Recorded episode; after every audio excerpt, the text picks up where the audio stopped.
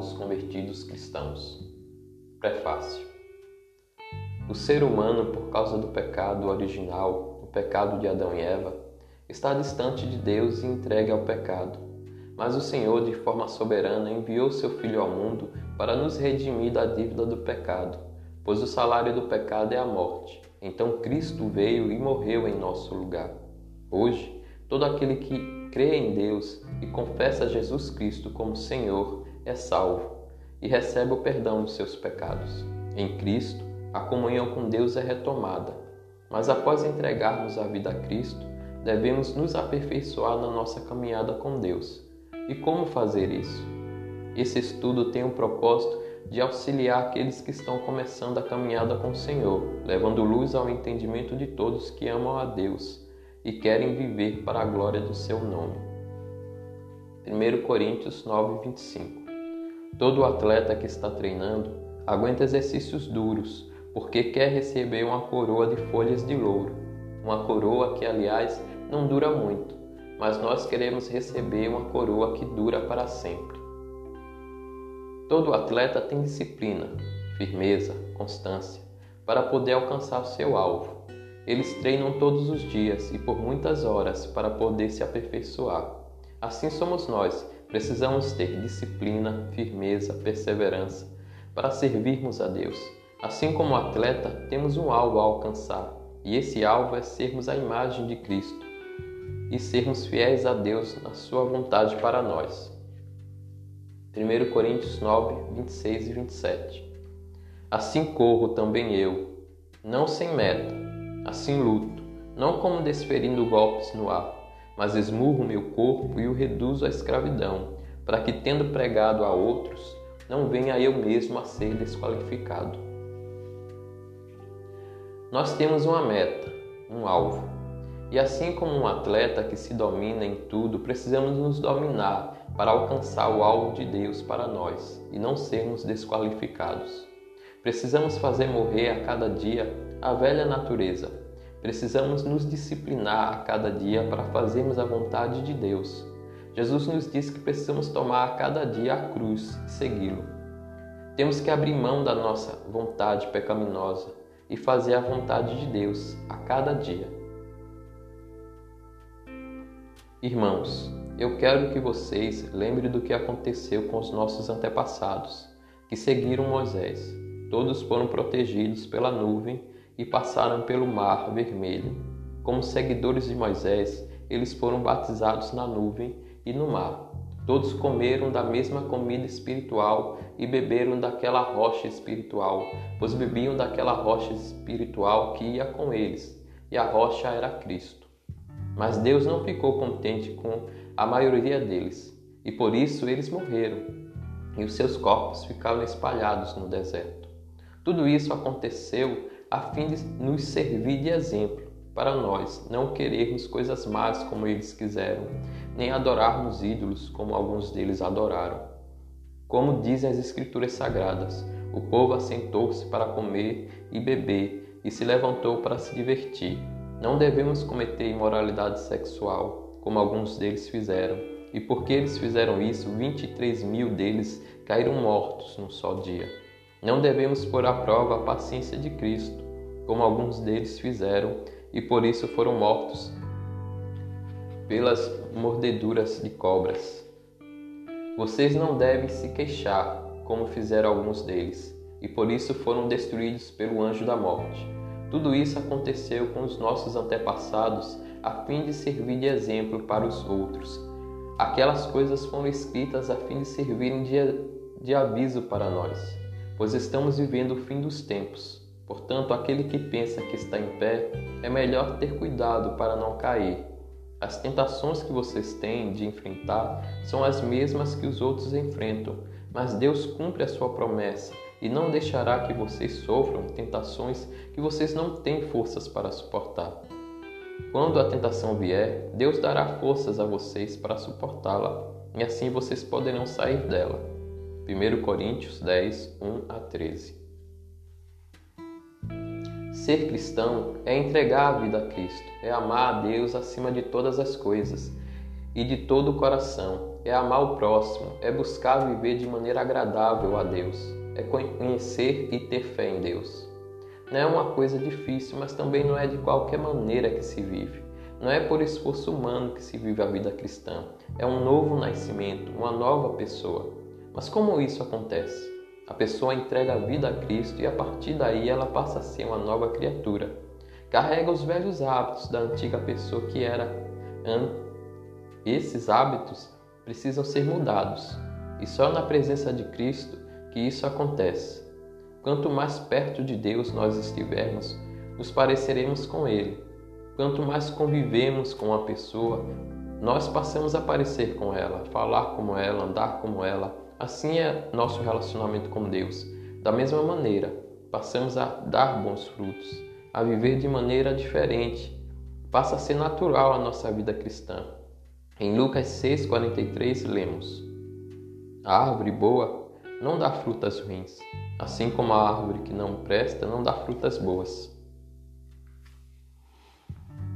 Nem nós sabemos que as árvores não se esforçam para dar frutos. Simplesmente, no tempo certo, elas produzem os frutos específicos que cada árvore pertence.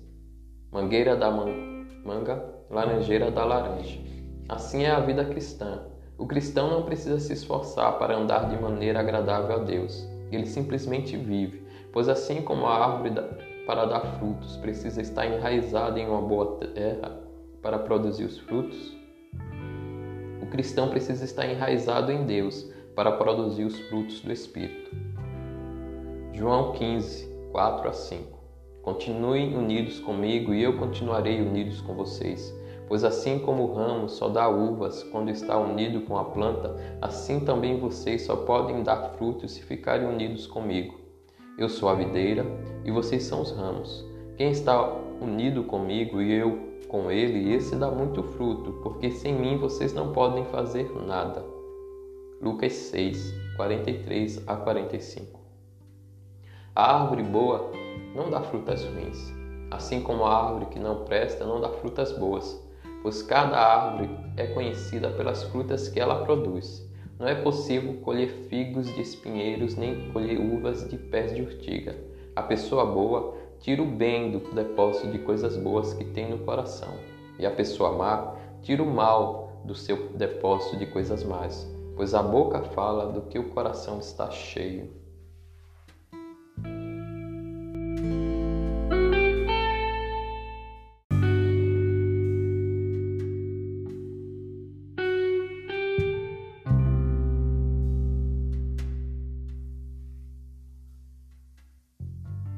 Fé.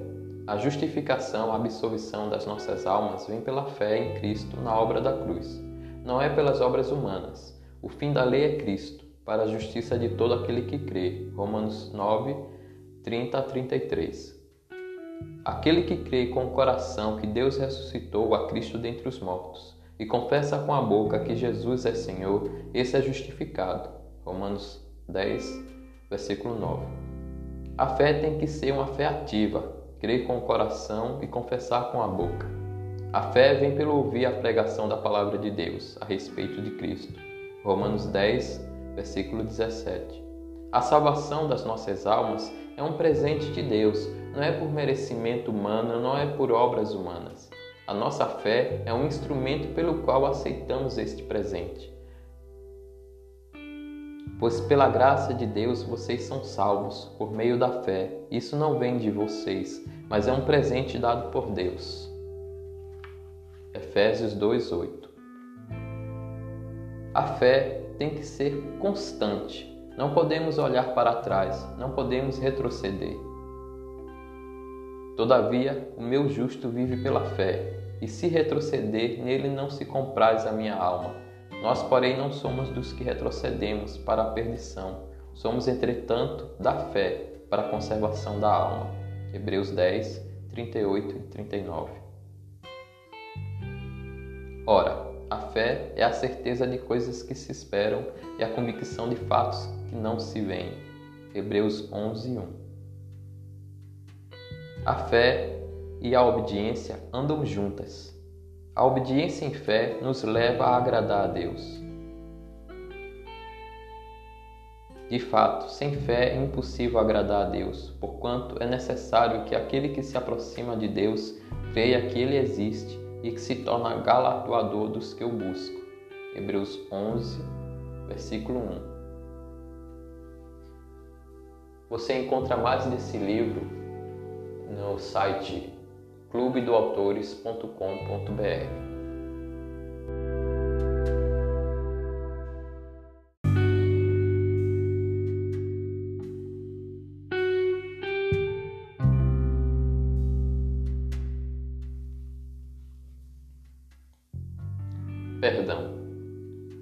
isso eu que estou preso, porque sirvo o Senhor Jesus Cristo, peço a vocês que vivam de uma maneira que esteja de acordo com o que Deus quis quando chamou vocês.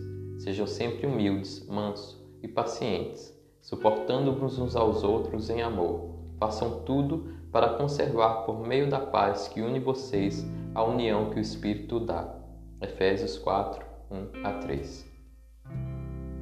Todo relacionamento é difícil, seja com os pais, marido e mulher, patrões, e na igreja não é diferente, mas a Bíblia nos diz que devemos fazer tudo para conservar, por meio da paz, a união. E isso com toda a humildade, mansidão, paciência. O Senhor nos diz que devemos suportar o nosso próximo em amor. Nenhum relacionamento é fácil, mas o nosso dever como filhos de Deus é amar e manter a unidade, e isso suportando as diferenças uns dos outros, com o amor que Deus nos ama, amor sacrificial. Mas vemos dentro da igreja o oposto. Vemos mágoas, ressentimentos, divisão, brigas. E quando isso acontece, o Espírito Santo não opera em nossas vidas. Quando isso acontece, as nossas orações são interrompidas. Marcos 11, 25 e quando estiverem orando, perdoem os que os ofenderam, para que o Pai de vocês que está no céu perdoe a ofensa de vocês. No contexto desse versículo, Jesus havia amaldiçoado um figueiral, porque não tinha frutos nele. Então Pedro se admira, pois a figueira secou até a raiz. E Jesus começa a ensinar que uma fé trabalhando junto com a oração opera milagres e que tudo o que pedimos a Deus, crendo sem duvidar, acontecerá. Mas um, há um porém. Em seguida, Jesus diz, que se tivermos mágoas de alguém, devemos perdoar, pois aquele que não perdoa não receberá o perdão de Deus. Com isso, nós concluímos que se não obtemos o perdão de Deus quando não perdoamos ao nosso próximo, logo perdemos a comunhão com Ele. E se perdemos a comunhão com Deus, quando não perdoamos aqueles que nos ofendem, logo ele não ouve nossas orações. Quando não perdoamos aqueles que nos ofendem, a nossa salvação é comprometida. Em Mateus 18, 23 a 35, nós vemos na parábola do credor incompassivo esse princípio. Um rei vai ajustar contas com seu servo, mas esse servo lhe devia muito, não tinha como pagar. Então o rei manda que o servo, a mulher dele e seus bens sejam vendidos para que a dívida fosse paga. Porém, este servo implora ao rei paciência e diz que vai pagar a dívida. Mas o rei sabia que seu servo não tinha como pagar a dívida, pois era muito alta. Ele devia milhões. Se compararmos com os nossos dias, então o rei perdoa a dívida de seu servo. Assim somos nós. A nossa dívida é muito alta. Nós não podemos pagar, pois o salário do pecado é a morte. Mas Deus em Cristo perdoou toda a nossa dívida. Somos reconciliados com Ele.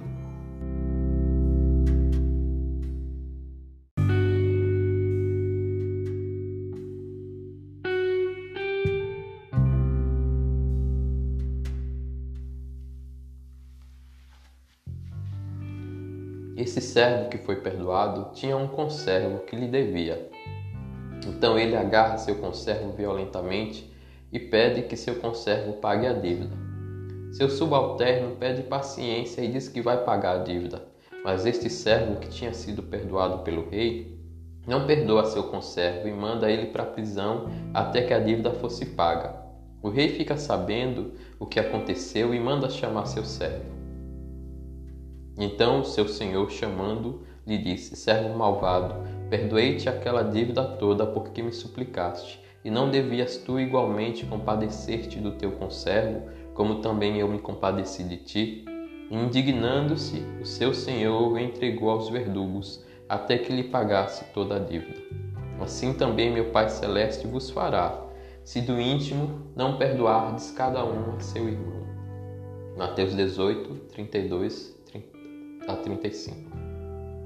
Deus quer que perdoemos aqueles que nos ofendem, pois Ele nos perdoou. Nós não fizemos nada para sermos perdoados, mas muito antes de termos entregado a vida a Cristo, Ele veio e morreu pelos nossos pecados. Mas o Senhor nos adverte que aquele que não perdoar não obtém o perdão de Deus.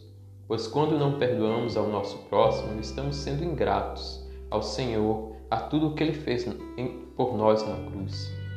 É como se estivéssemos virando as costas para a obra de Cristo na cruz. Por isso que aquele que não perdoa não é perdoado, e aquele que obtém o perdão de Deus, se guardar na mágoa e se fechar no ressentimento e não perdoar o seu próximo, compromete a sua salvação pois o nosso pecado era muito maior do que qualquer ofensa que tenhamos recebido. Deus perdoa a todo aquele que se arrepende de seus erros, independente de quais erros forem, se houver um arrependimento verdadeiro. Então Ele quer que sigamos o seu exemplo e perdoemos aos nossos ofensores, assim como somos perdoados por Ele. Mateus 18, 35 Assim também meu Pai Celeste vos fará, se do íntimo não perdoardes cada um ao seu irmão. Então, qual deve ser a nossa atitude diante daquele que nos ofende? Em primeiro lugar, perdoar, assim como Deus nos perdoou. Se o seu irmão pecar contra você, vá e mostre-lhe o seu erro. Faça isso em particular só entre vocês dois. Se essa pessoa ouvir o seu conselho, então você ganhou de volta o seu irmão. Mas se não ouvir, leve com você uma ou duas pessoas para fazer o que mandam as Escrituras Sagradas. Elas dizem: qualquer acusação precisa ser confirmada pela palavra de pelo menos duas testemunhas. Mas se a pessoa que pecou não ouvir essas pessoas, então conte tudo à igreja, e se ela não ouvir a igreja, trate-a como um pagão ou como um cobrador de impostos. Mateus 18, 15 a 17. Em segundo lugar, devemos conversar com a pessoa, mostrar-lhe que ela de alguma forma foi injusta conosco. Mas devemos fazer isso com toda a humildade, não com arrogância. Se essa pessoa não nos ouvir, chamamos um ou dois amigos em comum para conversar com ela. E mesmo assim, essa pessoa não ouvir, a Bíblia nos diz que devemos dizer à igreja, ou seja, ao pastor da igreja e não sair por aí fazendo fofocas. Mas mesmo assim, se essa pessoa não ouvir ao pastor da igreja, devemos considerá-la como um pagão ou como um cobrador de impostos. Na época de Cristo, tanto o pagão como o cobrador de impostos eram pessoas que não temiam a Deus. Hoje nós chamamos de ímpios. Então a Bíblia nos ensina a considerar essas, esses irmãos igualmente a uma pessoa que precisa se converter. E como a gente trata um ímpio? Em primeiro lugar, a gente ama e ora a Deus pedindo conversão e arrependimento verdadeiro. Pedimos a Deus também que esses irmãos venham a ter maturidade no relacionamento deles com Deus e conosco. Esses irmãos imaturos são como crianças. Quando uma criança faz uma coisa errada, nós não nos ofendemos, pois sabemos que é criança. Precisa ser ensinada Assim é um irmão imaturo, devemos tratá-lo como criança. Não podemos nos ofender com ele. Um adulto normal nunca vai se trocar com uma criança. Mais do conteúdo desse livro você encontra no site clubedosautores.com.br.